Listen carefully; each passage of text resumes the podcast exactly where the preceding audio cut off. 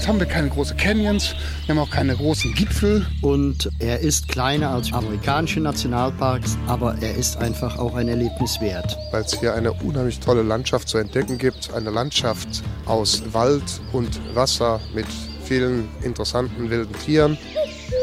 Zum Beispiel Biber, Milane, Wildkatzen, Gänsegeier und Rothirsche. Als der Park 2004 eröffnet wurde, sagte die damalige NRW-Umweltministerin Bärbel Höhn, Es ist der erste Nationalpark in Nordrhein-Westfalen. Es ist der erste im Westen von Deutschland. Und es ist der erste bundesweit, der mit der Bevölkerung und nicht gegen sie entstanden ist. Es gab zunächst in der Region die Befürchtung, dass sie als eine Art Eifel-Disney überrannt werden würde. Die Eifler gelten als störrisches Bergvölkchen nach dem Motto, was ich nicht äh, kenne, äh, das mache ich auch nicht und was ich nicht will, das schon mal gar nicht.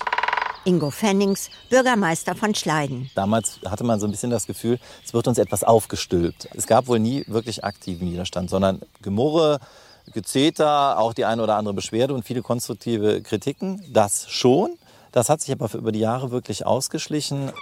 Es ist einfach total schön, die Natur so direkt zu sehen, so im ursprünglichen. Vor allem hat man ganz viel Ruhe. Man hört keine Autos, man hat keine sonstigen stressigen Eindrücke von der Außenwelt, sondern man kann einfach die Natur genießen. Ralf Hilgers, Ranger im Nationalpark Eifel. Das Motto des Nationalparks ist Natur Natur sein lassen und sich raushalten, nichts mehr machen. Tote Bäume werden stehen gelassen, Äste krachen herab und Stämme vermodern am Boden. Nur selten wird noch eingegriffen. Zum Beispiel, um die vielen Fichten zu ersetzen, die hier aus wirtschaftlichen Gründen angepflanzt worden waren, erklärt Michael Lammertz, der Leiter des Nationalparks. Wobei wir behutsam nachhelfen. Wir pflanzen einzelne Buchen, Trupps unter den Schirm der Fichte in der Hoffnung, dass sich aus diesen Buchen in der nächsten Waldgeneration sich daraus dann der Buchenwald entwickelt. Mehr als 11.300 Tier-, Pilz- und Pflanzenarten leben hier. Darunter viele bedrohte oder seltene wie der Schwarzstorch, die Sumpfspitzmaus oder die Schlingnatter. Der Park lockt jährlich eine Million Besucher an.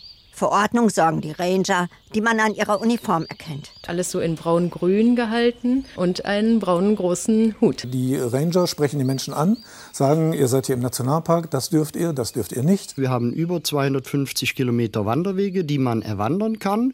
Außerhalb dieser Wege ist es nicht erlaubt, den Wald zu betreten. Es gibt auch Bereiche, wo man schon mal ein Schild hinsetzen und sagen, also hier ist gefährlich, zügig durchgehen. Wir haben eine gelbe Karte. Auf dieser gelben Karte stehen die Verhaltensregeln des Nationalparkes. Ganz einfache Dinge. Auf den Wegen bleiben, die Hunde anleinen, kein Feuer machen, nicht übernachten. Wer sich nicht daran hält, kriegt die rote Karte. Noch ohne Eintrittskarte, weil er den Weg in den Nationalpark noch nicht gefunden hat, ist der Wolf. Also der wäre natürlich, um unser Ökosystem Wald mit Tier und Pflanzen komplett zu machen, gut. Der Wolf ist also im Nationalpark Eifel willkommen. Christa Lang, Forstwissenschaftlerin und Forschungsleiterin. Er würde in den Wildtierbestand mit eingreifen können und ihn in gewisser Weise mit regulieren können. Es wäre halt eine Aufgabe, die im Moment im Nationalpark Eifel nicht so richtig besetzt ist.